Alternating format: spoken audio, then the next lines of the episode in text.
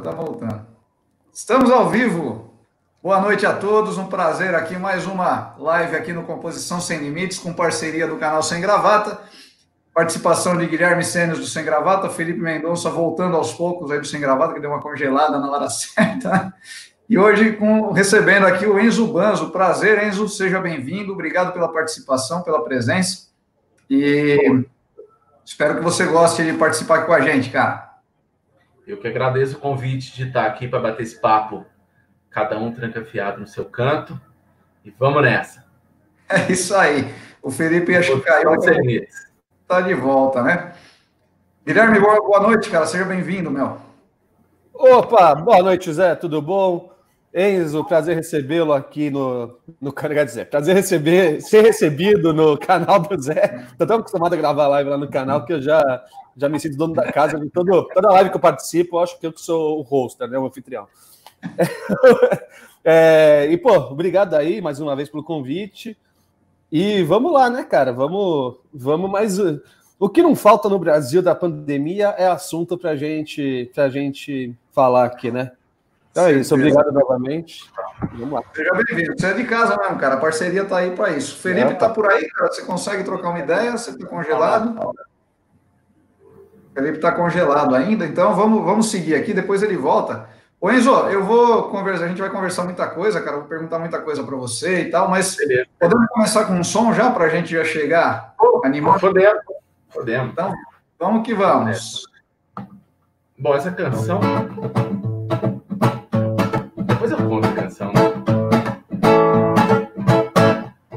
O bom de namorar é que quando veio frio tem pezinho pra esquentar o meu e meu pezinho. Tem um pezinho pra esquentar o dela. Sobre namorar, o ruim é que quando quero ficar sozinho e ouvir um jazz no fone de ouvido o telefone toca e o jazz, o fone, o fumo e eu temos que ficar pra depois. Sobre ficar, eu penso que a nudez é uma questão de tempo e o corpo é uma questão de espaço. Sobre o beijo, eu penso que são páginas e páginas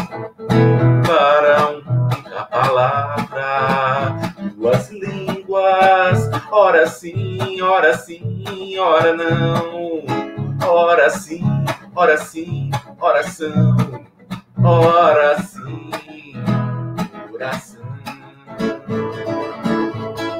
Sobre o amor, eu acredito seja a ruína deliciosa de alguém. Sobre a paixão,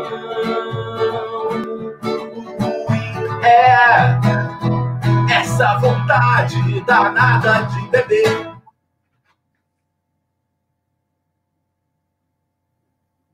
Aí, resolveu.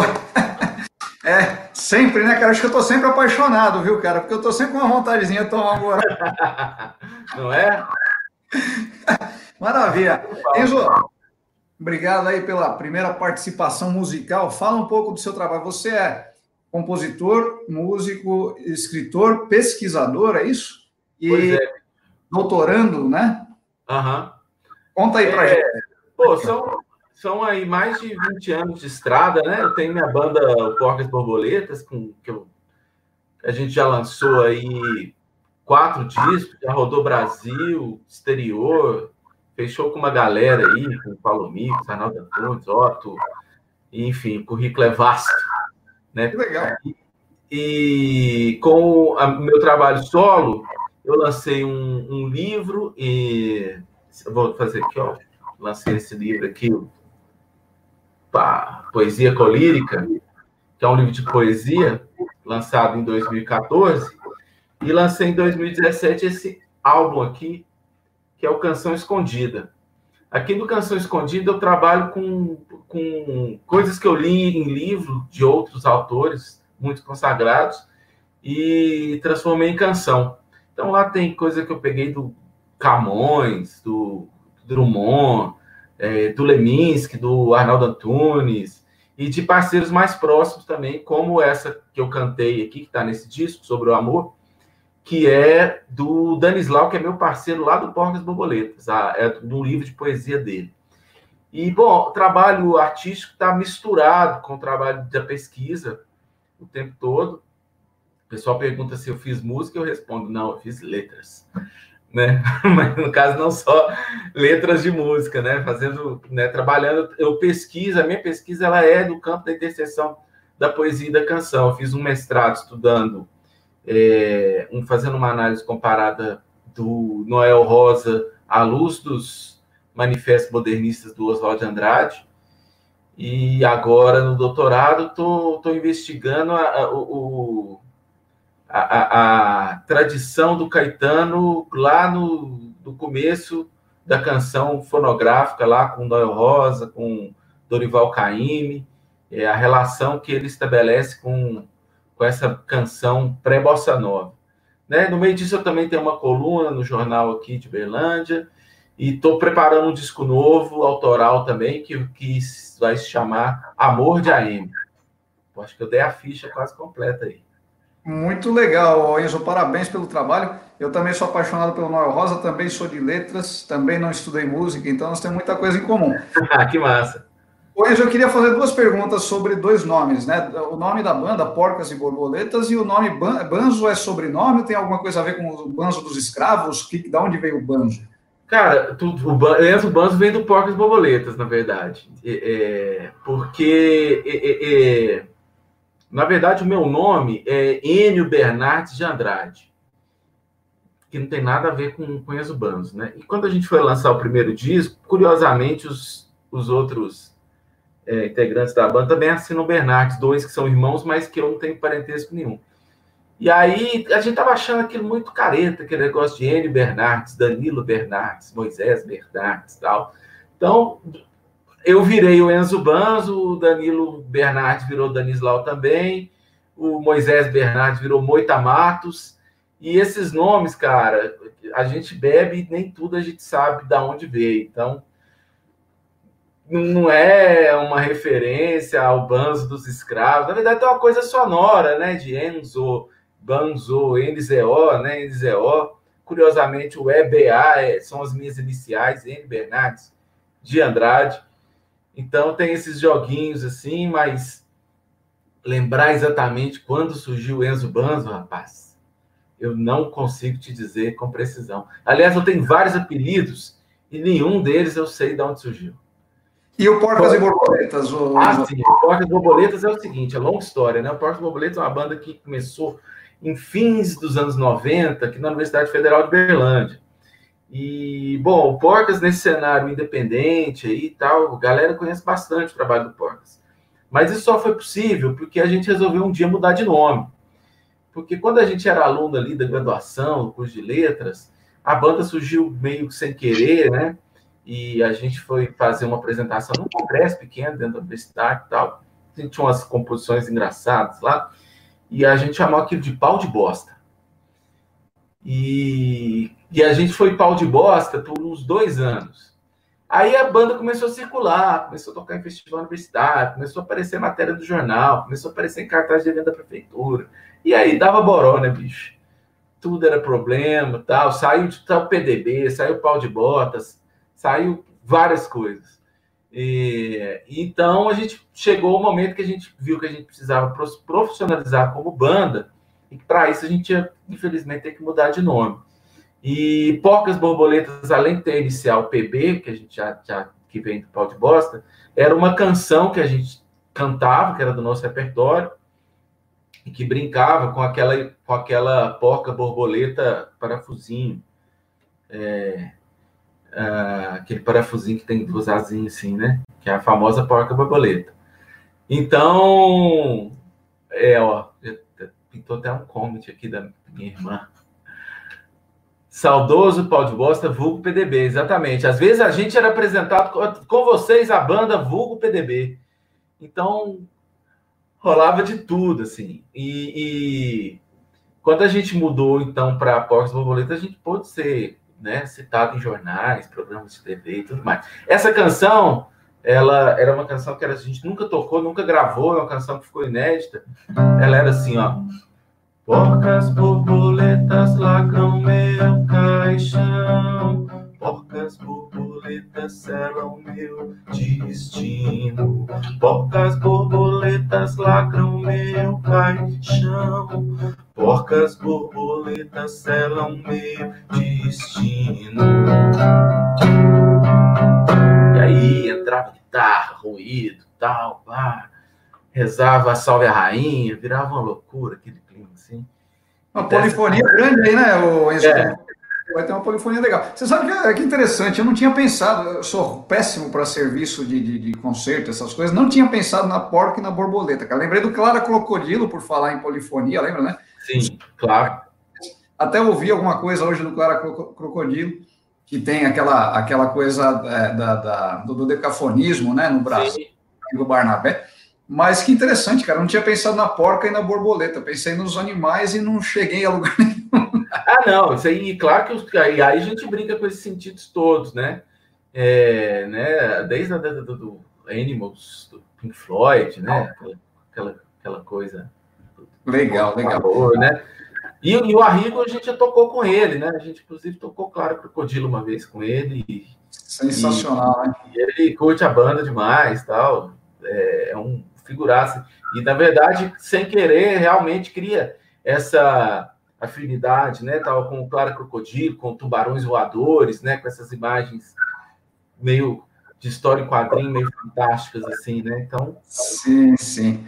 Legal. Quero dar boa noite aqui para o aprendiz de bardo, aprendiz de bardo, é, seguidor e participante assíduo lá do Composição, sempre dando boas dicas, né, aprendiz? Obrigado pela presença aí. Felipe Guilherme, vocês lembram do Clara Crocodilo? Não lembra de Arrigo Barnabé? Não. não. Não é da minha época. Brincadeira, eu não sei, mas eu, eu, eu, o Arrigo está tá vivo até hoje, cara, está produzindo até hoje. mas eu não conhecia, não conhecia. Eu sou, eu como falei na última live nossa, né?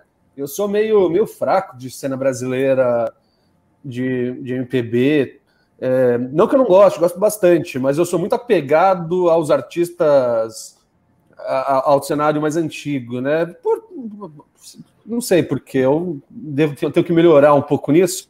Eu queria só fazer um comentário brincando com o Enzo, que ele se juntou com três Bernardes, né? Vocês Isso. perderam a chance de formar uma, um nome tipo De Ramones, né? De Bernardes, né? Todo mundo Bernardes. E então. E você falou do nome da banda, né? Eu lembrei de uma história do pessoal do Camisa de Vênus falando que quando a primeira vez que eles foram passar, eu ouvi no rádio outro dia isso. Outro dia não, faz tempo.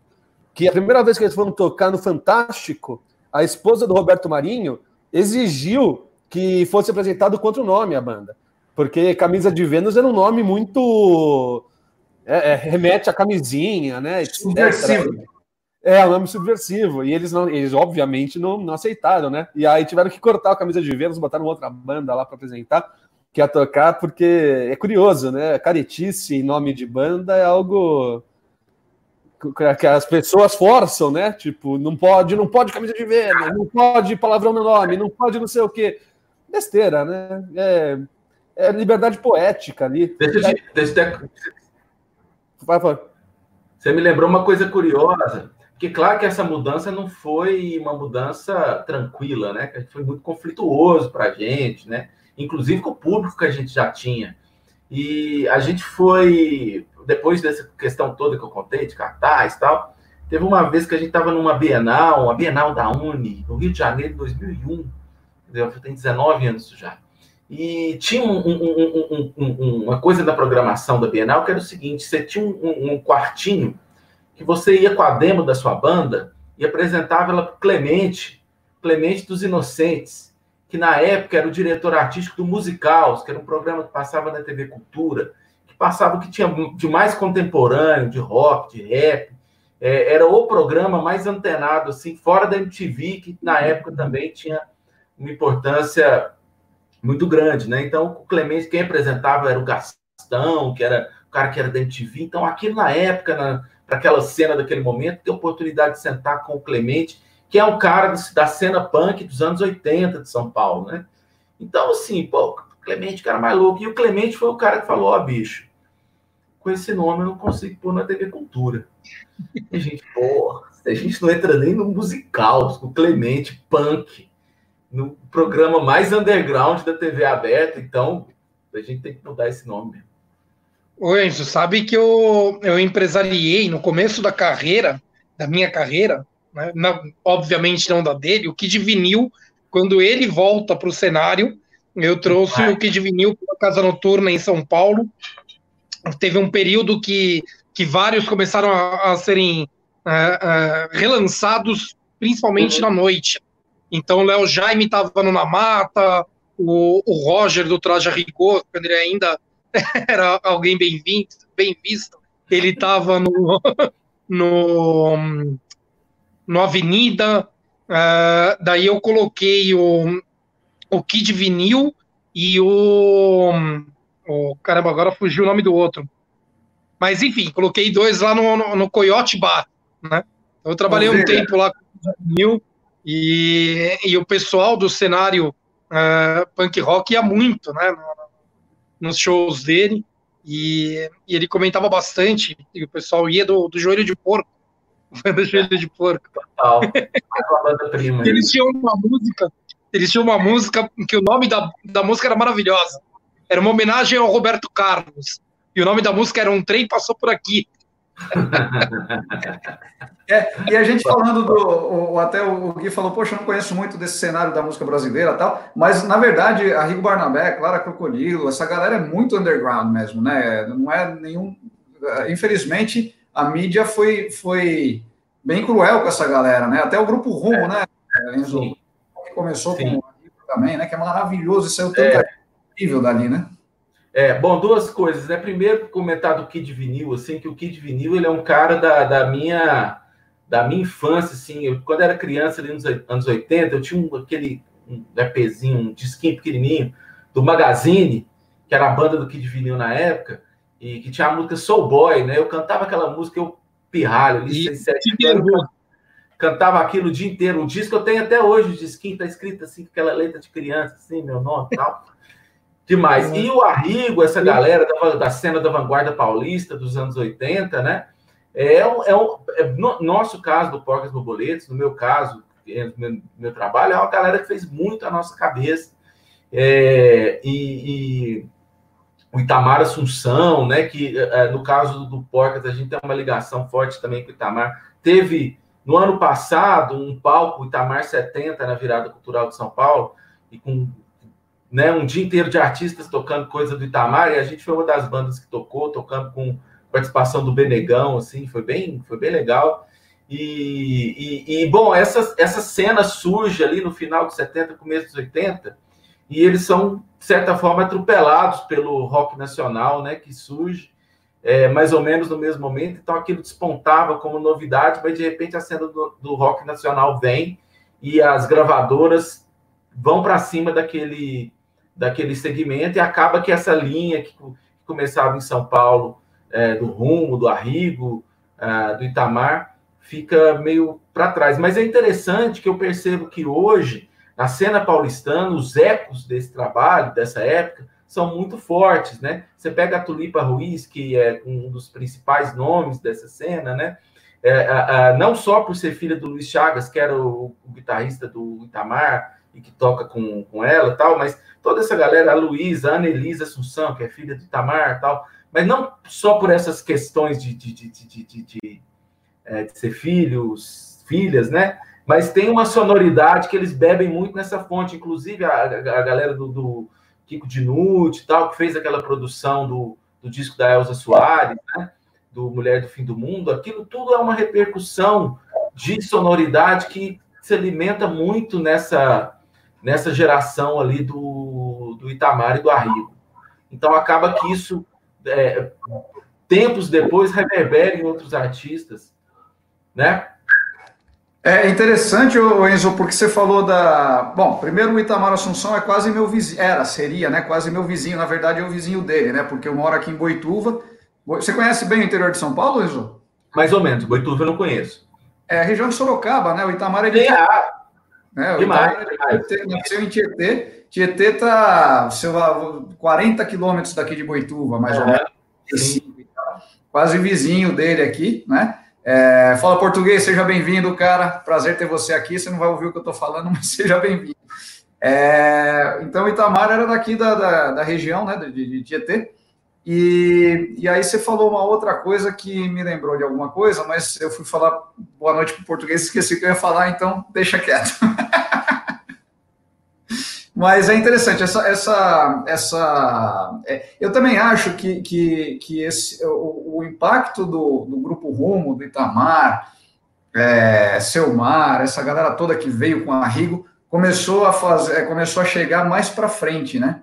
É, a gente pode fazer até um comparativo. O rock nacional que estourou nos, nos, anos, nos anos 80 era muito mais vendável do que o, a obra, o trabalho do, do, do, Arrigo, da Clara Crocodilo e do, do, Grupo Rumo como um todo. Né? O Itamar mesmo tem uma melodia, uma, uma linha melódica bem diferente do que do, tradicional, né? É uma coisa não vendável. Então a gente vê sempre essa coisa do que, que é mais vendável, do que é mais midiático, se sobrepondo, né? É, embora no caso do Itamar, né? O Itamar, dentro dos discos do Itamar, assim, os arranjos são muito inventivos, né? Às vezes difíceis assim para o público mais avisado. Mas quando o Ney Mato Grosso, a Zélia Duncan, esses artistas de maior alcance gravam o Itamar, colocam em arranjos mais, vamos dizer, palatáveis, né? O Itamar ele ele ele passa assim, né? ele é um compositor que, por isso que com o passar do tempo, ele vai ficando até, em, em certo sentido, ele vai ficando pop como compositor. Mas, assim, o, o arranjo dele é sempre aquela baixo quebrado, né? Aquela coisa tudo. Mas por trás ali, muitas vezes tem uma canção, uma canção bela, assim, uma canção muito é, é, é, até de fácil acesso, assim, se colocada claramente, assim, de uma forma límpida. Quero fazer uma pergunta para todo mundo aqui. Felipe, deixa eu só fazer uma pergunta para todos. O, o, o, Itamar, e eu também, eu tenho uma coisa, isso é uma, uma, uma, opinião minha, né? Eu acho que o Itamar cantar, interpretado por outros, é, por outros intérpretes, perde um pouco da, não sei, daquela coisa Itamar, né? Perde um pouco da identidade. Embora tenha coisas lindas, como você falou, até porque são intérpretes maravilhosos, né? E eu estava conversando com o Sérgio Bento, que foi quem nos colocou em contato, né? O Sérgio Bento já teve aqui. Ah, outra coisa que eu ia falar, né? Retomando um pouquinho, né? Você falou da, da Mulher do Fim do Mundo, da, da, que a Elza Soares gravou, né? Semana passada nós tivemos a grata presença da Mara Vec, aqui uma cantora sensacional, Felipe teve com a gente, e ela, ela fez uma, uma, uma versão de Mulher do Fim do Mundo que é maravilhosa, sensacional, vale a pena conhecer o trabalho dela. Quero deixar para quem estiver aqui nos acompanhando o grupo 20. Entrem lá no canal, se inscrevam, é muito bom. Ela tem algumas músicas minhas gravadas também, muito legal. É, mas o, o, Itamar, então, regravado, tem, na minha opinião, ele perde um pouco da identidade. Eu estava falando do Sérgio Bento, que também já participou aqui com a gente. É, eu tenho, a gente estava falando sobre dois nomes, inclusive um deles já foi conversado aqui. O Gui falou uma coisa muito interessante sobre esse nome.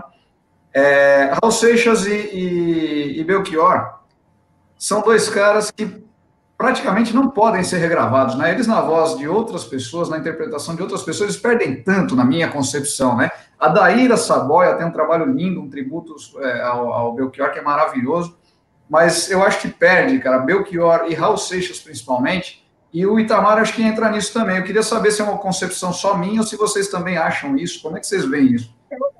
A versão do MC da, da música do Belchior eu gostei e eu achei legal porque trouxe o Belchior para a galera nova, né? Uma galera que não tinha a menor ideia de quem era o Belchior conheceu por causa da, da regravação do Emicida. Mas foi uma regravação numa pegada de, de dar a leitura dele, né? De misturar com o rap dele, enfim. Né? Eu Eu nunca vi ninguém regravando. Eu posso estar falando besteira, mas eu não me lembro de ninguém regravando ou fazendo versão de Raul Seixas. Tem Opa, alguma... Débora Blondon. Qual? Deb Débora Blondon cantando a maçã. Ah, não, mas você Bem lembrado, Ramalho. Não não vi. Não, não, mas eu, eu, eu digo assim, por exemplo, é, como os nossos pais, é do Belchior. Só que, se você for procurar como nossos pais no YouTube, no Spotify, você vai ter que caçar a versão do Belchior, que você só vai achar Elis Regina.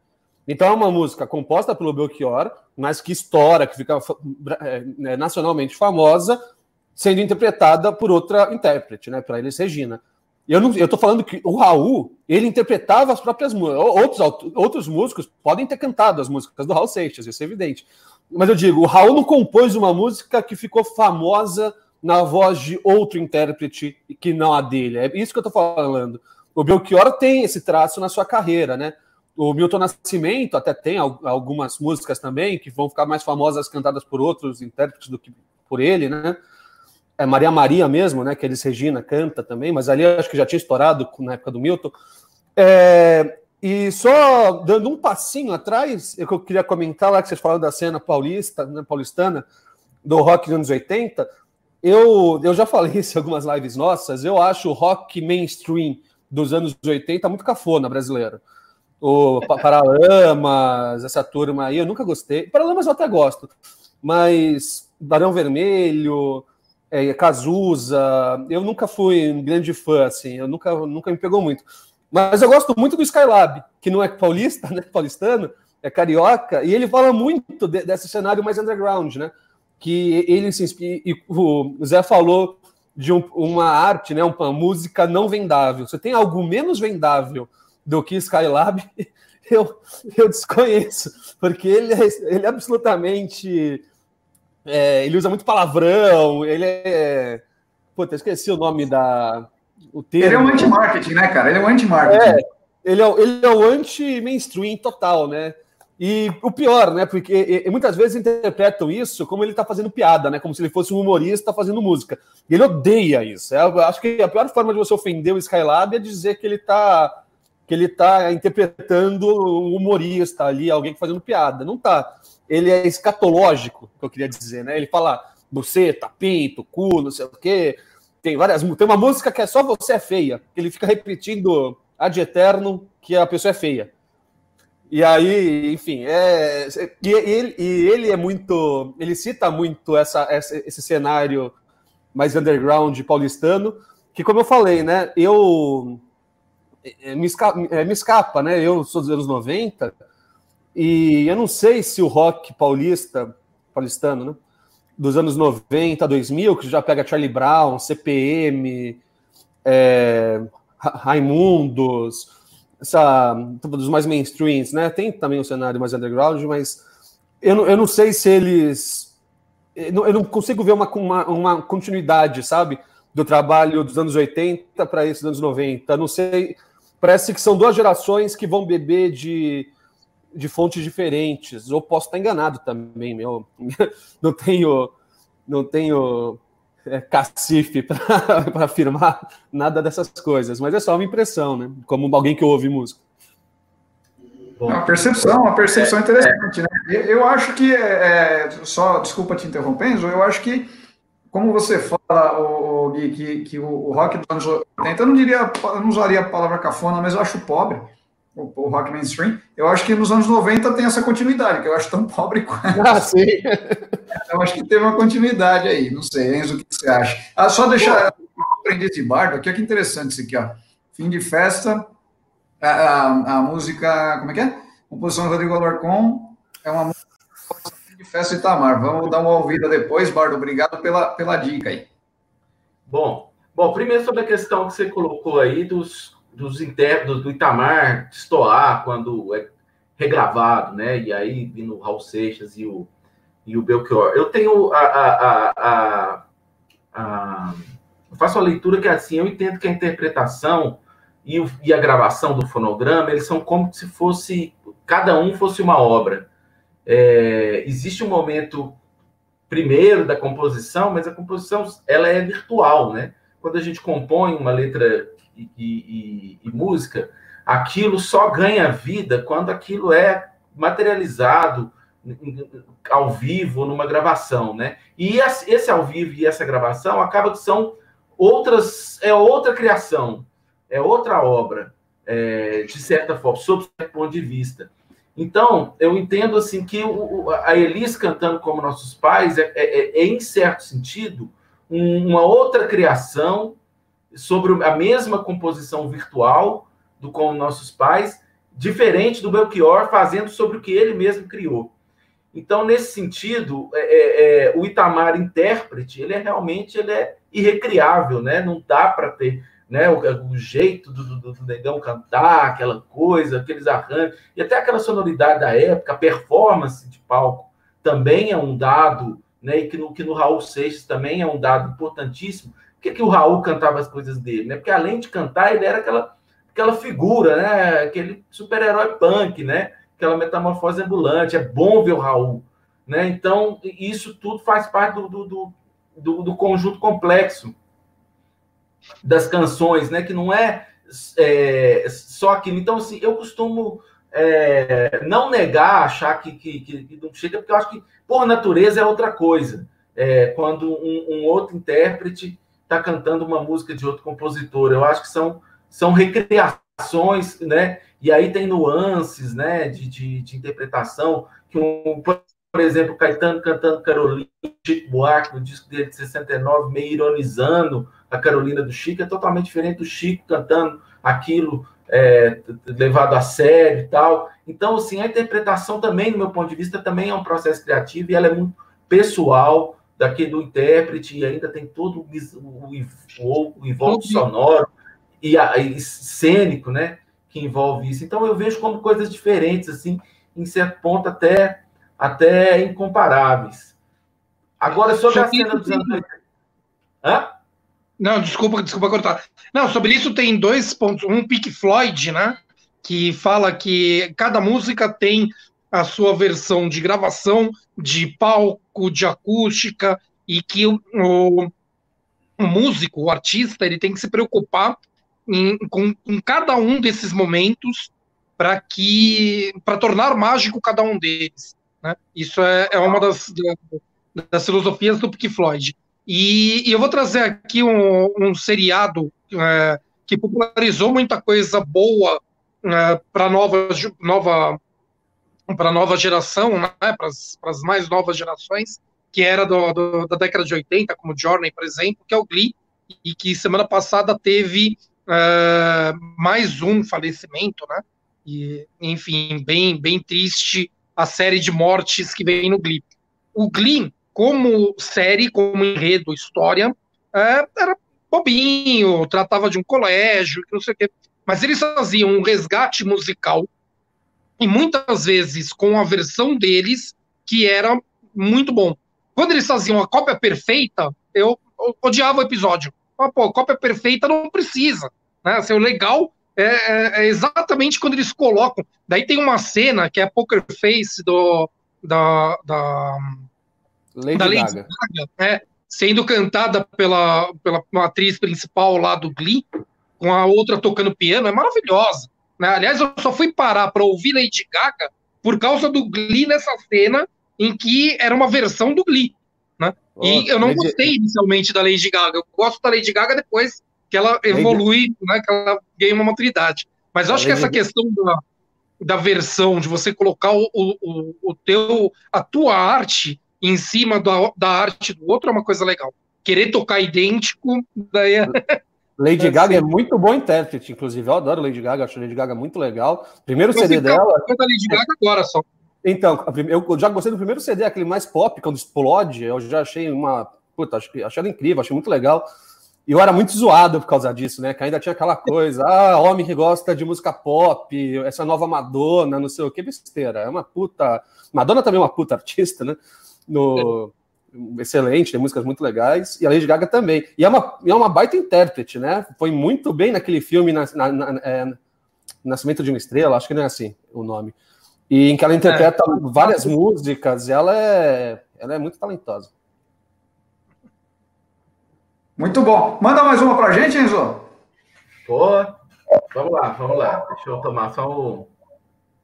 E aí depois você fala sobre os anos 80, que você ia falar, acho que a gente. Eu acabei, eu acabei cortando. Eu vou tocar uma canção aqui do Porcas Borboletas, que talvez ela dialogue com esse, com esse universo é, anos, anos 80, pelo menos foi, foi apareceu assim na crítica. É uma música que eu fiz em parceria com a escritora Clara Verbuck, e que na época, 2009, entrou na lista das 25 melhores da Rolling Stone. Foi uma música que, que a gente tocou bastante tal. E puf, vai ficar assim, né? Violão, porque é música de guitarra, bateria e tal.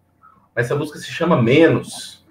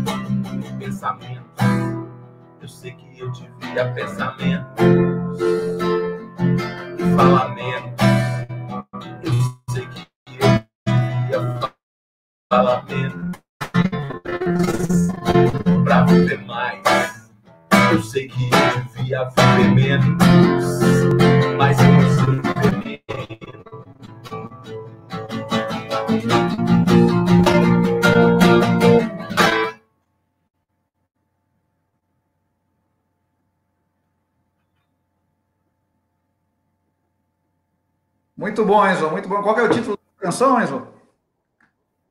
Menos. Menos. Legal, muito, Menos. muito bom, maravilha. Felipe ia falar alguma coisa? Felipe, eu te cortei, não? Não, Não, não ia falar dos Eu- 80? quando a gente tava falando, é, quando eu estava falando do cenário underground, eu lembrei da, da história da, da menina do Fornon Blondes, né? Que ela era do, do cenário underground, e de repente gravaram um disco que explodiu, todas as músicas e daí isso irritou ela. Ela ficou puta da vida, eu não compus para ficar famosa, eu não compus para ser pop, eu compus para ser underground, que não sei o que, e acabou o Fornon Blondes por causa disso décadas depois de arrependimento, ela vira produtora da, da Pink, né? Ela é hoje a produtora da Pink. Daí o que eu ia perguntar para o Enzo, essa ainda tem muito disso. E se a vontade Oi? dela era não ser mainstream, ela acertou bem, né? Na, na, ao empresariar a Pink. Porque flopou pra cacete, né?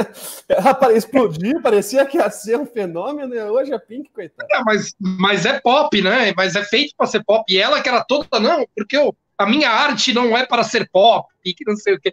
Pô, ainda existe, existe isso, Enzo. Ainda tem o pessoal que, que quer ir contra mesmo, assim, tipo, eu não quero ser, ser famoso, eu não quero fazer minha música para vender, para Olha, eu, eu acho que existe quem queira fazer a música é, despreocupado de vender ou não.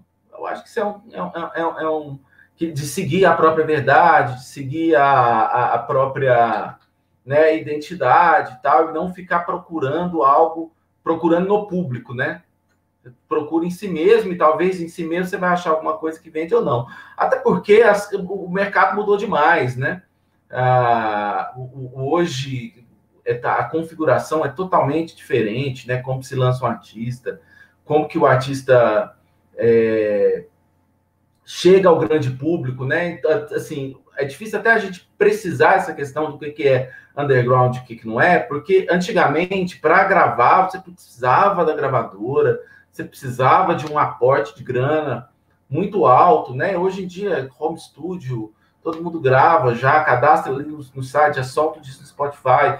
E isso pode ser uma coisa que você faz enquanto você está cuidando das outras coisas da sua vida e faz suas canções e registra, ou você pode estar realmente focado num projeto de carreira, mas não num projeto de carreira de mainstream, né? Você tem o mainstream, você tem o midstream, que, que tem muito artista nesse meio, assim, que não é a, a- a- né? Não é a Anitta, que todo mundo sabe o que é, mas que num certo circuito é conhecido e vende bem, com bons cachês e tal. E aí, aí abaixo ainda do, do midstream, ainda tem todo um circuito de cenário independente, com muito artista, muita produção.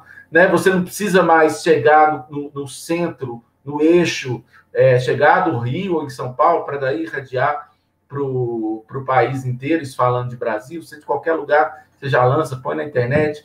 E, claro, né, existe os, os, o, o, o, né, os outros lados da cadeia produtiva, né, uma produção, um, uma comunicação, tal, uma coisa que venda. Então, assim, eu sou um artista que tem mais de 20 anos de carreira, tem quatro discos lançados com banda, estou lançando meu segundo disco solo, trabalhei na produção de mais uns seis ou sete, quer dizer, já são uns 15 álbuns aí nas costas, fazendo outras coisas, estudando, trabalhando com projetos, festival e, e lei de incentivo e, e ONG, projeto social, correndo com um monte de coisa diferente, e a gente vai levando uma vida digna, né? Que a gente não deixa de confundir a figura do artista com, do, com a figura do popstar, né? Que são coisas diferentes, né?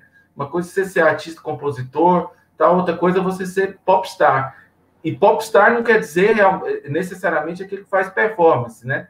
Porque o artista do palco, ele subiu no palco, ele está fazendo algum tipo de cena, né? O popstar ele envolve todo um, um, um, relacionamento midiático, né? Uma exposição midiática que o popstar tem, que não é necessariamente aquela do, do, do, do compositor. E não e assim já está mais que claro que essa não é a melhor vida do mundo, né? A vida de popstar. o, só, só um acrescento, o que o Felipe falou é, me veio, me lembrou, né? Que lá nos anos 60, né, com a, com a Revolução lá na França, né, com a maio de 64 tudo, os, é, é, aparece muito forte no cenário europeu, depois vai para os Estados Unidos, e as coisas como demoravam para chegar aqui no Hemisfério Sul, chega mais tarde, que é a contracultura, né? Que é a questão de fazer a arte é, é, para ser quase que uma anti-arte, né? Que tinha arte lírica, arte convencional, arte valorizada, etc. E o movimento punk bebe muito nisso, né? Porque nos anos 70 e 80 era bizarro se pensar numa banda punk de popstars, de, de cara que ia de limousine para o show, de cara que vai de jato viajar para o Japão, tocar por 300 dólares o ingresso num, numa arena. E, e, é curioso, né, que co como a gente já comentou isso, né, em outras lives, como o capitalismo consegue absorver tudo que busca negá-lo, né? o, é, de alguma forma, o, o cenário é, artístico convencional é, absorve as bandas que surgem na proposta de, da contracultura e as massificam, as pasteurizam, né, em um certo sentido, né, esvazia ela do sentido crítico muitas vezes. Então, você vai ouvir uma música do Sex Pistols, e muita gente ouve pela batida, pelo ritmo, pelo vocal diferentão, e não ouve pela. Até porque não entende qual, do, do, em, na, em, que contexto aquilo foi criado, né? Na Inglaterra, nos 80, da Thatcher, muita. Famílias muito conservadoras, jovens é, entrando num, num, num ciclo de bebida, heroína, não querendo ser o que os pais eram, né? E, só que não, hoje você vai numa, numa balada, aí, num, num Vila Mix da vida, você encontra alguém com uma camisa, Sex Pistols. Esse, Ramones virou um pouco isso também, né? E é curioso, né? Muitas vezes quem, o Kurt Cobain, né? Eu brinco que isso que o Felipe falou é, o, é a síndrome de Kurt Cobain. O pessoal fica arrasada porque fez, fez sucesso, né? Porque a intenção não era fazer sucesso, fez sucesso. O Kurt Cobain teve aquele final trágico que dizem, né, a versão original, que ele se mata por não querer ser um popstar. E é, e é curioso, né? Como depois que você lança uma obra, você produz uma coisa, ela pode perder o significado inicial que você pensou nela muito rapidamente. Mas isso é arte, né? é, é viva. É, não sei se o Enzo concorda comigo. A arte é viva. A partir do momento que você lançou para o mundo, cara, ela vai ter várias outras vidas e não vai ter aquela que você pensou.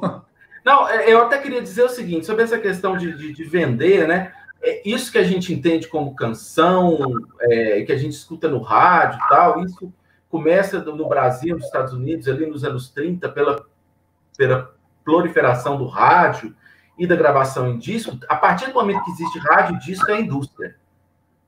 Qualquer, qualquer canção feita para gravar e para sair no rádio, para sair em disco, isso é industrial. É, é, é, é, obra de arte no contexto de reprodutibilidade técnica que o Walter Benjamin fala lá, né? Já ainda é, eu, ia, eu, ia, eu ia falar da indústria é, cultural do é, então você tá, tá, tá dentro desse contexto. E no Brasil, essa questão da contracultura, ela surge com muita força em 68, no, com, em 67, na verdade, né? Com, quando o tropicalismo é, explode ali, com Caetano cantando Alegria, Alegria, acompanhado de uma banda é, de rock argentino, e o Gil canta Domingo no Parque, acompanhado dos Mutantes, né? E os Mutantes é a grande banda que traz isso.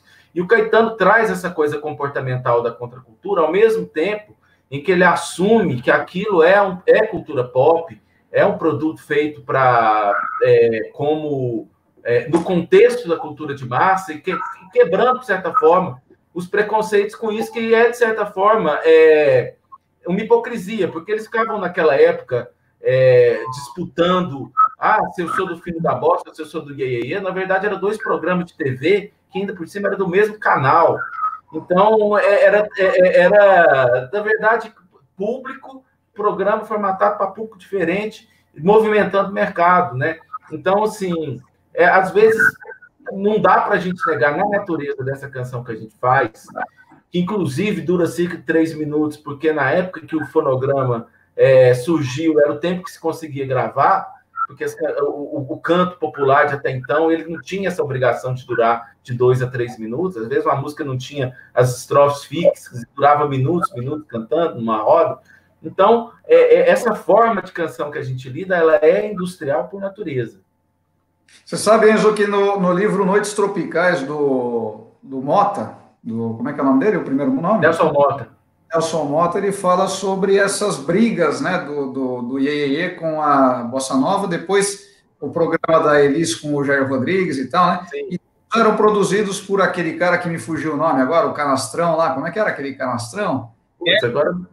Hein? Não, Miele? Era o Miele. Não, antes, não, não, antes, quer dizer, não sei se é antes, acho que é meio contemporâneo, mas é o outro, o Cafajestão lá, aquele cara que andava. O Imperial, né? Imperial, isso. E ele criava, ele, ele criava essas brigas para dar audiência, cara. Segundo o Mota no livro Noites Tropicais, ele criava essas rixas já para dar audiência. Então, isso, isso é mais antigo do que a gente imagina, né? Uhum. Recomendo é. filme, recomendo filme. Recomendo o filme uh, Minha Fama de Mal, que é a história do Erasmo Carlos. Muito bom. e retrata bem o cara imperial e isso tudo aí. O Caetano tinha uma coisa interessante, tem uma coisa interessante também, que é o combate dele a qualquer forma de preconceito musical, né? Então, o Peninha era visto como cantor brega. Ele foi lá e gravou várias músicas do Peninha para mostrar que ele prega os cavalos, né? É, enfim, né? Isso é muito relativo, né?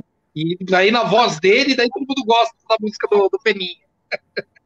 deixa, é. de ser, deixa de ser brega e.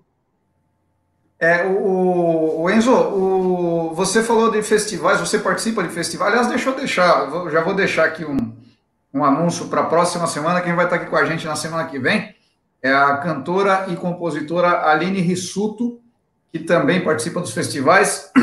minha mais nova parceira de, de, composição, fizemos uma música aí nas últimas semanas, e, e ela participa de festivais com a gente também. Eu participo muito dos festivais, né, de música brasileira tal. Agora está tudo online, né, está tudo virtual. Você participa também? Você organiza? Como é que... Não, não se... é, eu com Porcas, eu, é, com Porcas ali nos, nos anos 2000, virada para os anos 2010, é, eu acho que eu devo ter tocado em quase todos os estados do Brasil, rodando esses festivais do circuito independente. É, então a gente rodou muito mesmo, assim, região norte, nordeste, sul, centro-oeste. A gente vai para tudo quanto é festival, é essa Bananada, Goiânia Noise, Hack Beat, a Feira da Música de Fortaleza, Festival Varadouro no Acre. Então a gente teve, teve uma rodagem muito grande para esse festival. Aqui em Uberlândia tinha um festival nessa época que era o Jambolada, que era organizado por produtores que eram é, ligados à, à, à, banda, ao Porcas, e eu trabalhava na equipe ali, participando da parte de, de projeto tal, que é uma coisa que eu, paralelamente à, minha carreira artística, eu sempre fiz, né, na, naquela coisa que a gente precisa fazer para para se manter, né? Então, sempre trabalhei com projeto de. Não, bom, desde essa época trabalho com projeto de, de lei de incentivo, fazendo elaboração, cuidando dos projetos e tal. Então, eu trabalhei e trabalho ainda em alguns festivais. Tem o, o, Festival Timbre aqui de Berlândia, que é um festival muito legal. Mas eu não sou produtor, curador de festival, até porque eu acho que não, não encaro essa labuta, não. Eu dou um apoio ali dessa parte de, de, de que eu tô mais é, ligado, que é essa parte da organização do projeto, para financiamento, enfim, né? A gente se vira de todos os jeitos. Mas ainda não tive coragem de fazer meu próprio festival, não, que eu acho que isso dá uma, dá uma. É difícil. Uma dor de cabeça. Com certeza. você, conhece, você conhece a galera do festival mesmo? O Zé Beto, o Zé Alexandre, Mongol, essa galera toda? Da onde que você fala? De qual festival? Ah, cara, essa galera participa. O, o Zé Beto Correia é o maior vencedor de festivais do Brasil. Ah, não. Desses festivais que tem premiação, assim, esses Sim. eu nunca participei. Ah, entendi. É, eu participo tá. desses festivais de, de do, do, do, que são mais mostras, né? Mostras Sim. de música independente. Eles têm mais caráter, apesar de usar o nome festival, eles têm mais caráter de mostra. É, festival competitivo, eu já fui júri aqui de festival universitário aqui da universidade e tal, mas nunca, nunca me aventurei. A, a... Aqui em Uberlândia tem o, o, daqui, né? Tem o, o o Luiz de Lá rodou muito esses festivais, né? O Luiz de Lá mora em, em Rio Preto, no interior de São Paulo, mas rodou muito. O irmão dele, o Edson Denizar, o Luiz Salgado. Edson, Edson, é, é, então, figuraço, Edson. Legal, é, essa, essa galera rodou bastante nesse, nesse meio aí, que, que, eu, que eu acho super legal, assim, mas que eu nunca me aventurei. Entendi. E pensei a fazer uma sabe... Não, então, é, o nosso canal, né, o Sem Gravata, tem a parceria com o canal Composição Sem Limites, em que o Zé deve ter falado no começo, enquanto eu estava brigando com a internet aqui em casa, mas em que ele faz o que a gente vem chamando de, de charge musical, que seriam, na verdade, na maioria, sátiras, né, músicas satíricas sobre temas da atualidade, mas nós preferimos tratar como charge musical, porque... Uh, logo de cara, a primeira era um tema pesado, então não era uma sátira, né? Que foi a, a cena daquele cara derrubando as cruzes na, na praia, né? E daí a gente estava conversando a respeito disso, né? Pô, lançar um, um termo, né? Charge musical, né? Um, uma, uma, uma, licença poética até para criar um termo. E, e daí a gente entrou no papo de, de músicas com teor político e principalmente nessa pegada de compor né, para o que acabou de acontecer música especificamente para ironizar uma situação atual, enfim. E daí ele tentou colocar uma música num, num desses festivais de competição, né? Uh, e daí, puta, não pode porque tem cunho político, né? E hum. os formatos de festival, sendo competição ou não, né? Uh, a gente conversou sobre, pô, a gente precisa provocar um pouco o, o cenário para estimular que mais músicos componham sobre política e que é um absurdo ter festival que proíba música com teor político. assim, tipo, porra, né? Era teor político e teor religioso também, né? É, eu, eu, e, e, o pior, música religiosa, para muita gente pode passar menos absurdo, né? Porque imagina, sei lá, música de proselitismo religioso ou música gospel. E não necessariamente, né? É, Romaria, por exemplo, é uma música linda, tudo, e não é uma música de proselitismo religioso. É música sobre a fé de, um, de uma pessoa, né? É música sobre a fé dos brasileiros, não é? Eu, eu acho que há essa, há esse, essa diferença também. A, é, nem toda música política é um jingle de campanha. Nem toda música política é exaltação de um candidato, de um, de um partido. De uma é crítica. Exato. Então, e, nem, e também nem toda crítica é uma crítica partidarizada, é uma música. Claro, tem música que é, é, é um míssil, né? Você sabe muito bem para quem está indo. Mas tem música. O, o Dead Fish, né, uma banda hardcore aqui paulistana, é, é, virou até meme, porque as, eles começaram. Eles tocam as mesmas músicas há 20 anos, 30 anos, e as pessoas e os fãs começaram a reclamar na página deles no Facebook de que estava político demais. Ah, não, vocês estão cantando essa música para atacar o presidente, não sei o quê. Eles, ora, porra, eles cantam essa música desde que o Collor é presidente. Cantei quando o Lula era presidente, cantei quando a Dilma era presidente, cantei com todos os presidentes. Como que agora ficou político demais? A gente sempre foi muito político. Você percebe? Algumas pessoas, assim, elas gostam da letra, elas não gostam da letra, ou elas não entendem a letra. Elas gostam do, da melodia, dos acordes. O meme virou isso, né? Ah, eu gosto dos riffs e gosto dos acordes, mas a letra tá uma bosta. E existe a temporalidade, né? Esse que é o grande barato da arte, né? Existe a atemporalidade. Então, pode ter sido, eu estava discutindo isso com o Felipe uma vez, não lembro qual foi uma das músicas que eu fiz, ele falou, putz, mas é uma coisa pontual, né? Eu falei, não sei, ah, foi a primeira mesmo, foi a Cruz da Salvação, né? Ele falou, pô, vai ficar uma coisa pontual. Eu falei, não vai, cara, porque é, esse cenário se repete, já não é a primeira vez que acontece, você tem várias nuances, várias... hoje mesmo no canal Composição Sem Limites, eu lancei um, um vídeo, eu lanço vídeo todas as quartas-feiras, né? E hoje foi sobre a música Jardim da Fantasia, do Paulinho Pedra Azul, que também disputa os festivais lá com a gente e tal. E, e aí se criou uma. Assim como tem aquele mito da, da, da música do Djavan, né? Ei, me Deus é fim do nosso amor. Barabara, falaram que a mulher tinha morrido e tal, né? Que... Não é verdade isso? Não, é um mito, é, uma, é, uma, é um dos mitos da música brasileira, né? É, é mas quando, mas versão é mais legal que, a, que, que, que, o fato, fique sempre com a versão, Zé. É, não, não, é, assim, eu tô aqui para eu tô aqui para trazer a realidade. Né? É, se divorciaram, se eu não me engano, em 97, ou alguma coisa assim, sabe? Então ela estava viva, pô. Se eles se divorciaram, ela estava viva, né? E, e o Jardim da Fantasia, você lembra dessa música, Enzo Bente? Lembro demais, lembro demais. Né? E, e, essa música tem uma, uma história, uma, uma, lenda urbana que a, a, noiva do Paulinho Pedro Azul tinha morrido e tal, e aí não tem nada disso, né? Então, a, a, arte é atemporal, porque ela tem várias interpretações, várias nuances, ela vai se encaixar em, vários, em várias etapas, né? Então, é, é, é muito complexo dizer, isso aqui foi direcionado, a não sei que, obviamente, como o Guilherme falou, tem o nome da pessoa lá, tem né, uma coisa muito direcionada. Caso contrário, cara, ela vai servir para muitos, muitos momentos, né? É, e, o que mais estranho isso aí é essa questão, assim, né? Porque é muito difícil você pensar. Acho que até uma canção de, de bar, falando que eu tomando cerveja, ela é uma canção política. Qualquer canção que está mediando relações sociais, né? Você falou Romaria, exemplificando como uma canção religiosa. Mas Romaria é uma canção política, né?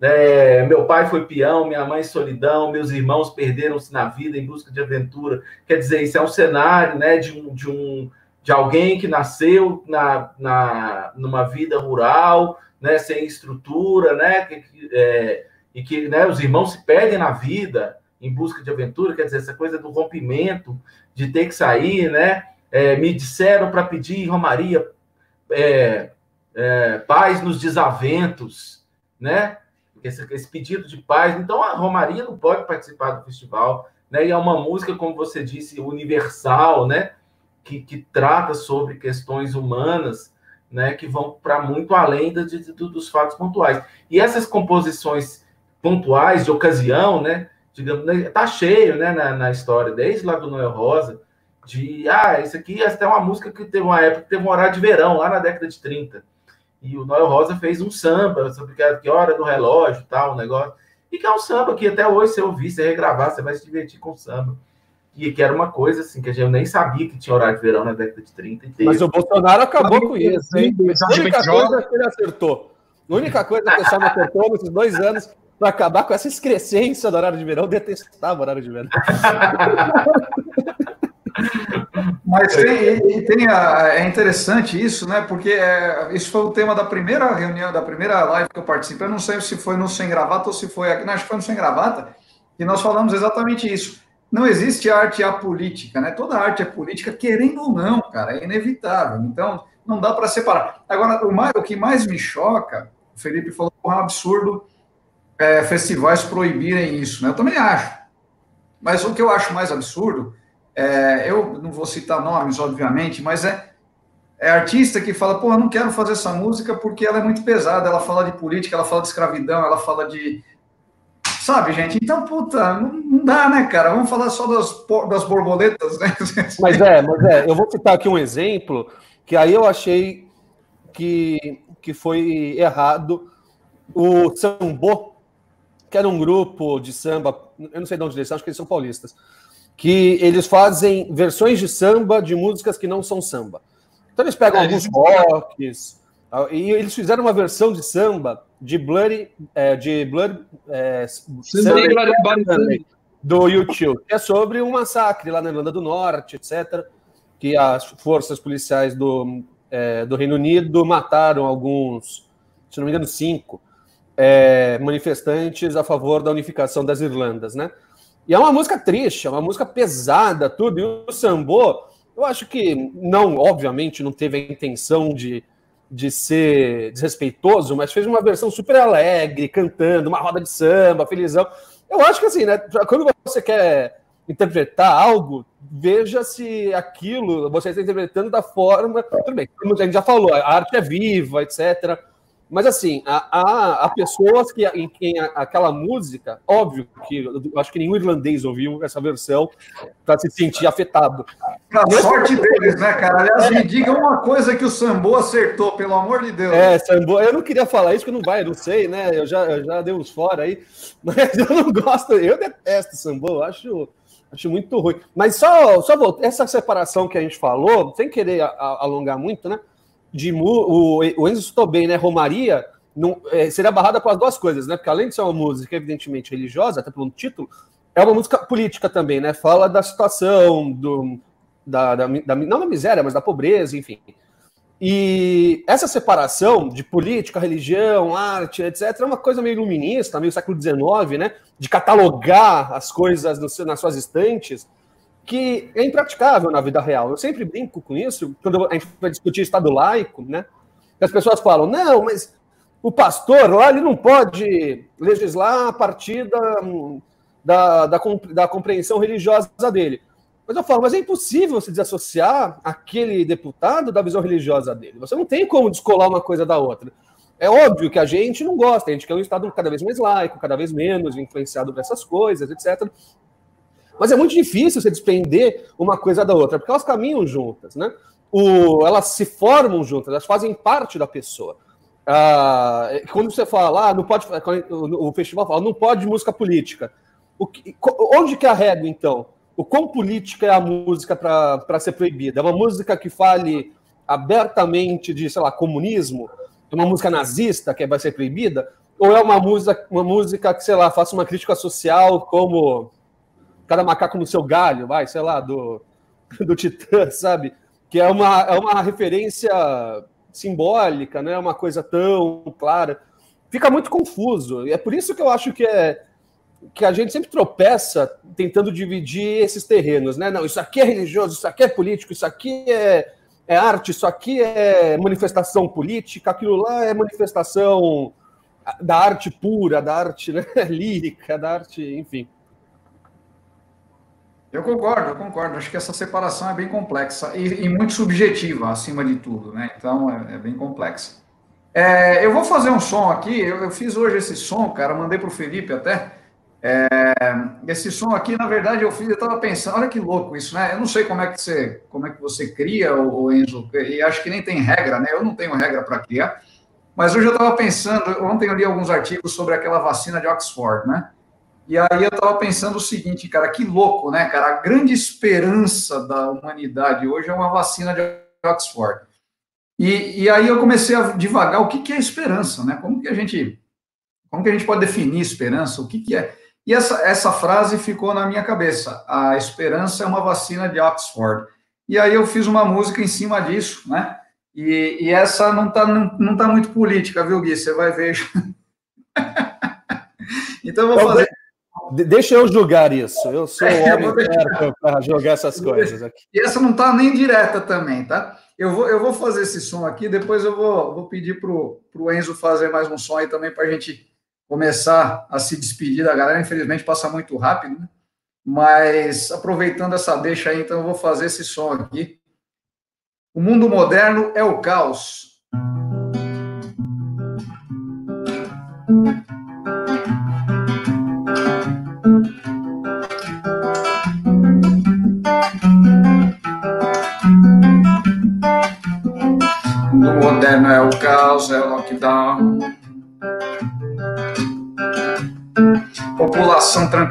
Trancafiada, enclausurada.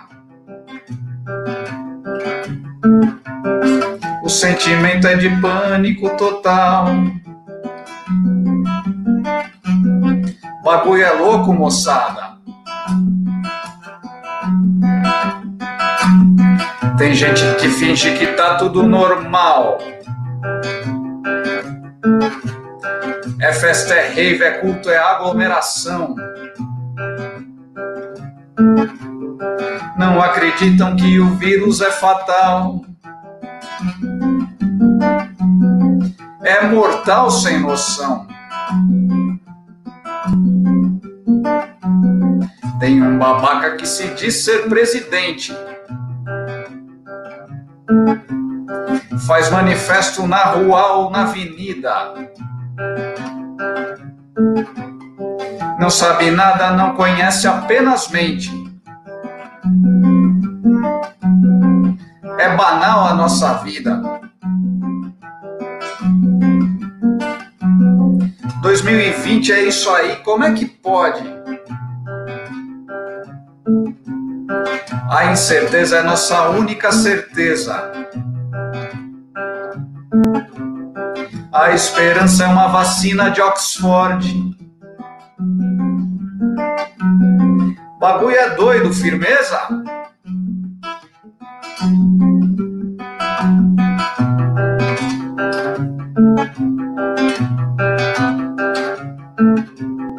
Dois mil e vinte é isso aí, como é que pode? A incerteza é nossa única certeza. A esperança é uma vacina de Oxford. Bagulho é doido, firmeza.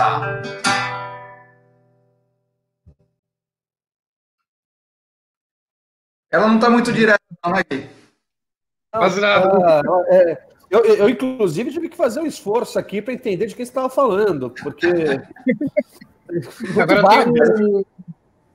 tem um ponto que vai, a gente vai tratar provavelmente na sexta-feira, né? Que é a história lá do desembargador, que teve algumas continuidades. Dentre elas, eu organizei, fui eu que redi uma petição com alguns grandes advogados. Eu consegui trazer alguns nomes realmente fortes para assinar junto comigo a petição para o CNJ para suspender esse juiz. Protocolamos agora no, no finalzinho da, da, do dia agora, porque é um absurdo enorme o que aquele desembargador falou, principalmente negando a força normativa do decreto, né? E evidentemente a carteirada que ele dá, a forma como ele trata o, o, o guarda municipal, né? E daí tem um ponto relevante dentro disso, porque trataram o vírus como uma politização, ideologizaram de tal forma que o cara coloca em risco uma carreira dele de desembargador, né, por uh, não aceitar colocar máscara, por ideologia pura ali, porque onde ele acha que está ferindo uma liberdade dele, tem que colocar máscara, né? Daí eu, inclusive, na petição, uh, questiono se ele vai parar de usar roupa também, né? Se, ou se ele considera que roupa tudo bem ser obrigado a utilizar, né? porque senão é atentado ao pudor, mas máscara, caramba, vai ferindo muito a liberdade dele. E é, é essa ideologização do vírus é de um tamanho absurdo, né? Que a pessoa coloca em risco a carreira. Daí foi um advogado, presidente da comissão de, dos refugiados, ainda por cima, de Santo André, e emite uma nota defendendo o desembargador. Acabou a carreira dele também. Né? O Tribunal de Ética já foi para cima dele para prender a, a, a, ter ética e estudar direito. Né? Será que, acabou a carreira, será que acabou a carreira dele mesmo? Porque eu sempre lembro Cara, daquele caso. Tem um problema muito grave ali, que é o do, do desembargador. O desembargador, a, a, a, nossa ideia, por isso que a gente fez a petição, a nossa ideia é, lutar um pouco pelo Estado de Direito, porque o último desembargador que destratou uma guarda, a guarda foi condenada a é. indenizar é. o desembargador em 5 mil reais. Sendo que o salário eu... dela é de 3 mil. E eu lembro né? também, Felipe, daquele, daquela desembargadora, eu não lembro se era desembargadora ou procuradora do estado do Rio de Janeiro, que postou no Facebook que a Marielle era esposa de traficante, que tinha sido morta pelo Comando Vermelho, não sei o quê. E bastou uma retratação pública ali. Ela foi execrada, claro, né? Mas bastou uma retratação pública ali dela e ficou tudo bem. E aí ela, é, ela, ela, ela, ela, repetiu, eu não sei se ela repetiu a mesma coisa, não foi com a Mariela, mas ela falou uma ela, ela publicou outra fake news absurda lá depois. E aí falaram, porra, é a mesma mulher de novo. esse, caso, esse caso ainda tem uma. O do desembargador atual ainda tem alguns pontos que, que tornam um pouco mais grave. Porque quando ele nega a força normativa né, da, de um decreto, quando ele fala que decreto não é lei, e daí eu explico, sim, decreto é lei, no sentido amplo da palavra, que inclusive é o que é aplicado ao dispositivo da, da Constituição, que diz que ninguém poderá ser obrigado a fazer ou deixar de fazer nada senão em virtude de lei. Essa lei que vem na, na Constituição é a lei em sentido amplo, que inclui os decretos, resoluções normativas, portarias e etc. do Poder Executivo, assim como as decisões do Poder Judiciário, e, evidentemente, as normas constitucionais, que estão acima das leis estrito senso, né? lei ordinária, lei complementar, lei delegada, medida provisória, resoluções e decretos do legislativo. E quando ele nega isso, ele está ofendendo institucionalmente, gravemente, outra instituição democrática, que é o Poder Executivo Municipal. Né? E ele ainda por cima diminui o Poder Executivo Municipal como se ele fosse inferior ao, ao, ao federal. E não é, não há hierarquia. Então, cada um com a sua competência, né? Você tem, uh, uh, dentro da estrutura do Estado, um, uma inexistência de hierarquia entre municípios, estados e, uh, e governo federal, né, e União. Não tem uma obrigatoriedade do prefeito de concordar com o governador e ambos concordarem com o presidente. Cada um tem a sua uh, o seu espaço é. de competência para decidir de acordo com a competência. Então, quando um desembargador ele nega o decreto como lei e uh, nega o dever dele de cumprir, de, de seguir essa norma, uh, fala que essa lei, que esse decreto não é lei e que é inconstitucional, então ele não está num processo para julgar inconstitucional. Né? E o fato dele considerar uma norma inconstitucional não permite ele não cumprir a norma. Daí ele fala em desobediência civil, e daí ele caga de vez, né? Porque desobediência civil é um direito humano fundamental quando você tem as suas liberdades constitucionalmente garantidas sendo restringidas sem qualquer sentido, né? Sem qualquer razão, sem daí você tem realmente o direito à desobediência civil. Ali qual é a liberdade dele de disseminar vírus? Né? O cara é completamente louco. Para quem está quem tá acompanhando aí do canal, isso é uma pequena amostra aí das nossas lives de sexta-feira. Sexta-feira lá no Sem Gravata, vamos falar bastante aí. disso e eu vou atualizar a respeito dessa petição. É, nós funcionamos tanto para o MP quanto para o CNJ. Só para responder a pergunta que o Lucas Vicente mandou, né? O que acham das composições do rapper Sente? Não conheço, eu vou até procurar aqui depois, quando terminarmos aquela live. Mas eu, eu tava esses dias, eu, eu não sei porque eu entrei numa vibe, quarentena tá, deixando, tá me deixando meio louco. Entrei numa vibe de ficar pesquisando reações de músicas brasileiras por pessoas de outros países, né?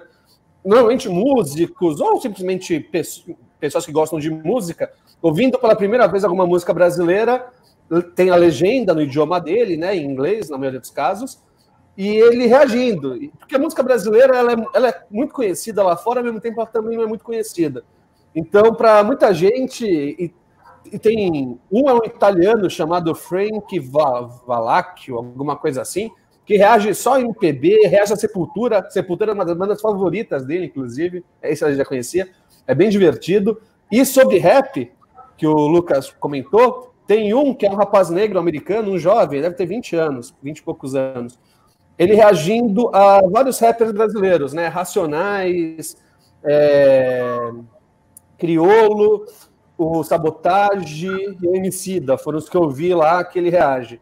E é bem interessante, cara, que é um, é um jovem negro americano, ele vive numa comunidade negra lá nos Estados Unidos, é uma pessoa é, simples, comum nos Estados Unidos, né? E ele se identifica muito com as letras do, do, do, dos rappers brasileiros, né? E fica até espantado, né? Com alguns dados. Ele, ele reage a Nego Drama do Racionais, e Nego Drama traz uma série de estatísticas, de números dos, dos negros nos anos 90 no Brasil, né? 2% das universidades brasileiras, metade dos presídios, 60% das mortes policiais, e ele fica espantadíssimo, né? Ele fala: caramba, tem um lugar que é, tem um país aqui na América que ser negro é pior do que nos Estados Unidos. É, e, é bem interessante, cara. Eu recomendo. Ele, ele também dá bastante dicas de, de, da, da cena rap, de rap americana menos convencional, né? Fora do grande circuito. E então, Lucas, eu recomendo para você. Eu, infelizmente, eu não vou conseguir procurar aqui, que eu estou ficando quase sem bateria. Mas se você pesquisar Nego Drama Reaction, né, reação em inglês, no YouTube, é o primeiro vídeo. Aí é, você é bem legal. Eu, eu também conheço pouco do, do Sandy. É, eu acho que já, já comentei isso com vocês. Eu acho que o rap é o grande é, denunciador hoje do, que nós temos na música, né? A grande, o grande é, colocador do dedo na ferida. Acho que é a voz da periferia já desde os anos 90 ali, né, final de 80, começo de 90. Acho que é um movimento que, tem, que merece muito respeito. Não conheço o Santi. Vou deixar aqui, inclusive, a dica do meu amigo MC Wiesel, daqui de Tatuí, um cara que tem um trabalho muito, muito bom, e um cara legal pra caramba, adoro o Wiesel, um beijo para você, cara, se estiver me ouvindo aí. É, e aí eu quero eu quero colocar até isso eu ia falar lá no começo, você tinha falado do Emicida, né, o Felipe, da, da versão do, do Belchior. Na verdade, ele não chegou a fazer a versão, ele só pôs um trecho da música do Belchior naquela música dele, né? Ele não fez a versão inteira, né? Então foi só um trechinho do Belchior ali. Mas são nomes muito importantes, Criolo, Emicida, Sabotagem, toda essa galera que vocês mencionaram. Aí vou falar, vou procurar mais sobre o centro, depois a gente também fala mais sobre ele. Não sei se o Enzo tem mais conhecimento aí. E aí já vou também deixar, também não, Enzo? Então traz mais. Mas eu queria, antes, antes de você dar, deixa aí, eu queria só voltar na, na sua composição né? Porque acabou que você tocou eu não, não, não comentei. É, é um, um, tem um, um, dado curioso. Você fez uma harmonia que fica presa, né? Cromáticazinha ali. É, uma cromáticazinha que é indo e voltando. Então, assim, para esse cenário de, de, de, de, clausura que a gente vive, né? De ficar andando dentro da mesma sala e voltando, assim, então eu acho eu gosto muito disso quando a, né, né, a gente consegue encaixar, né? E, e, a melodia também tem que dar muito salto, né? Assim, né? né? Monotonia total, né, cara? Ah, uma, é, uma monotonia reflexiva, né? Que vai cutucando, aprofundando. Então, assim, eu acho, eu acho muito legal quando a, a, a, canção consegue fazer esses, esses arranjos, assim, né? De, de... Posso fazer uma pergunta de, de leigo? Vai. Claro. É, é, um pouco da pegada do cotidiano, né? Do Chico Barque. Que é. Taran, taran, Sim, taran, taran, Aí começa tudo de novo, né? É, na verdade é mais do Deus lhe pague, né, querido? É, mas é a mesma música, né? Ah, não, é construção. Não, é, é construção. É, Deus lhe pague. São três. São três. É, são três. O mesmo tipo de construção. Né? Então, é porque no, é no construção ela acaba. Deus lhe Isso. pague. É outra Isso, música, Deus lhe pague também? Deus lhe pague, é. Por esse pão para comer. Isso. Por esse pão para comer. Por esse é, não, é, não, é que ela, não é que ela termina, é que depois alguém fez um. O próprio Chico. Sim, né? o próprio Chico. Que no é. final de construção entra Deus lhe pague. ah, são duas músicas. É, é, é, são duas músicas conectadas, entendi. É, que nem o... Numa versão de construção, ele junta o Deus lhe pague, mas são duas... É que nem Taj Mahal do Jorge Ben, né? Que é Taj Mahal, Fio Maravilha... Isso, isso, isso. É, é, vai juntando tudo, é. Exatamente. Mas ecoa, ecoa essas coisas do Chico, mas sendo outra coisa, né? Que é legal também. Não ficar... Sim, sim, sim. É, não, mas é isso mesmo. A ideia foi exatamente essa, viu, o, Enzo? E é, é aquilo que a gente fala sempre. Eu falo sempre no meu canal, no Composição. Eu tenho dois vídeos sobre encaixe de melodia e letra, porque isso é uma coisa muito importante para quem compõe, né? e muitas vezes você pode jogar uma tremenda letra fora porque a direita, porque a direita, porque a, melodia não está boa, vice-versa, né? É, outra coisa que o Lucas colocou aqui, esquerda e direita são duas asas do mesmo pássaro, acho que a gente não vai ter tempo para comentar sobre isso. Olha, se o pássaro ele, ele quer dizer a sociedade, pode ser. Direita e esquerda são duas partes do mesmo membro, do mesmo corpo, né? Que é a sociedade, que é o ser humano. Agora, só que elas não se encostam, né? Vamos dizer que a asa esquerda. A asa esquerda é mais bonita, né? Vamos falar assim. Bate, bate, bate, no, melhor. bate no ritmo e a direita bate no outro. É. Não, o, o, bom, o sadio seria que sim, né? Sociedades que completaram um ciclo civilizatório melhor que o nosso é, têm uma direita liberal, sofisticada, inteligente, que dá para dialogar, que você senta discordando, mas sempre dentro do espírito republicano democrático, não, não necessariamente republicano, né? Porque existe assim países monárquicos, mas no Brasil nós não temos isso. Né? Nós temos hoje uma direita no poder anti-diálogo, anti-inteligência, anti-academia, anti-esquerda. Anti-esquerda. Eu vou ser homenageado daqui 10 minutos por alunos, eu tenho que sair. É, nós vamos finalizar aqui também, esse assunto finalizar. a gente vai trazer depois. É... Os alunos estão no evento homenageando professores, e eu em 10 minutos tenho que estar no evento virtual. aqui também, eu vou, quero agradecer. Vai, vai lá e faz seu ego aí, vai, ô Felipe. Eu quero agradecer a presença de todos. Felipe, obrigado mais uma vez, cara. Guilherme, mais uma vez, obrigado. Sem gravata, é um prazer. Sexta-feira também. Isso, prazer enorme e parabéns aí pelo trabalho maravilhoso. Muito prazer obrigado, também, Enzo. Desculpa as besteiras aí, não sou, não entendo muito de música, mas fiz uma melhor aqui. Maravilha. Enzo, obrigadíssimo, cara. Foi um prazer você aqui no canal, foi muito legal, tem muito para conversar. Eu tenho que ir para Uberlândia assim que passar a situação, Pô. né? Para tomar, tomar, uma gelada com o Sérgio Bento, eu já vou avisar você também, a gente se Pô. encontra. Tá? Vamos para o mesmo boteco. Demorou. E faz uma, lógico, fica à vontade para falar o que você quiser e fazer uma para terminar para a gente, pode ser? Maravilha. Pô, agradeço aqui o convite, né? Gostei muito, inclusive, do, do nome Composição Sem Limites, né? Eu acho que é uma coisa que né, é, é, o, é o meu né, objeto né, de pesquisa, vida, arte, prática e tudo mais. Mandar um abraço para Rodrigo Loucura, que está mandando mensagem aí, grande amigo, e artista também. E bom, eu vou tocar uma aqui, então, vou convidar o pessoal também, quem quiser me seguir aí no, nas plataformas digitais, é, redes sociais, tudo, é só colocar Enzo Banzo lá, que estamos lá. Eu estou para lançar um disco novo e a gente estava falando dessa coisa, de, de, chegou a falar né, de preconceitos, falou aqui do Peninha, ah, é bom, não é, tal. Esse meu disco novo vai chamar é, Amor de AM, e ele está brincando com essa questão das pessoas profissionais, tidas como, como bregas, tal, mas que na verdade é um universo que ninguém escapa, né? Ninguém escapa desse universo. Então, esse, esse disco está brincando com isso. E eu tenho. O disco não saiu ainda, as músicas estão relativamente inéditas. Eu tenho que tocar dessa quando eu tenho oportunidade para te dar o primeiro gostinho. E é uma canção que se chama Burrice de Amor. Que, né, quem nunca passou por isso, né? A sensação de plena burrice diante da pessoa amada. Então, é, eu vou tocar aqui Burrice de Amor. Boa noite para todo mundo, brigadão, quem teve aí. E vamos nessa, vamos nessa. Logo a gente se encontra no bar. Não tô te ouvindo, Zé.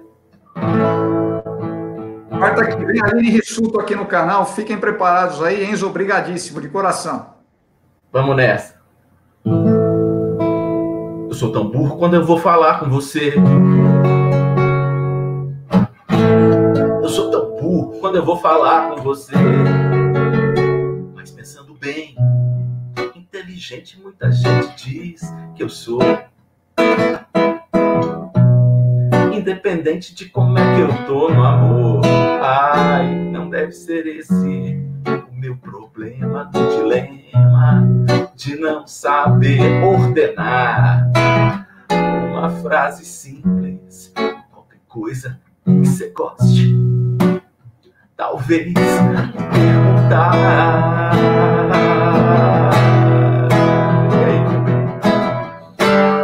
Pra que time você torce? Bebe cerveja ou dose? Qual sua banda preferida? O que espera dessa vida? Se é possível ter alguém que só chega e vem e nem tem que falar. E eu sou tão burro quando eu vou falar com você. Eu sou tão burro quando eu vou falar com você.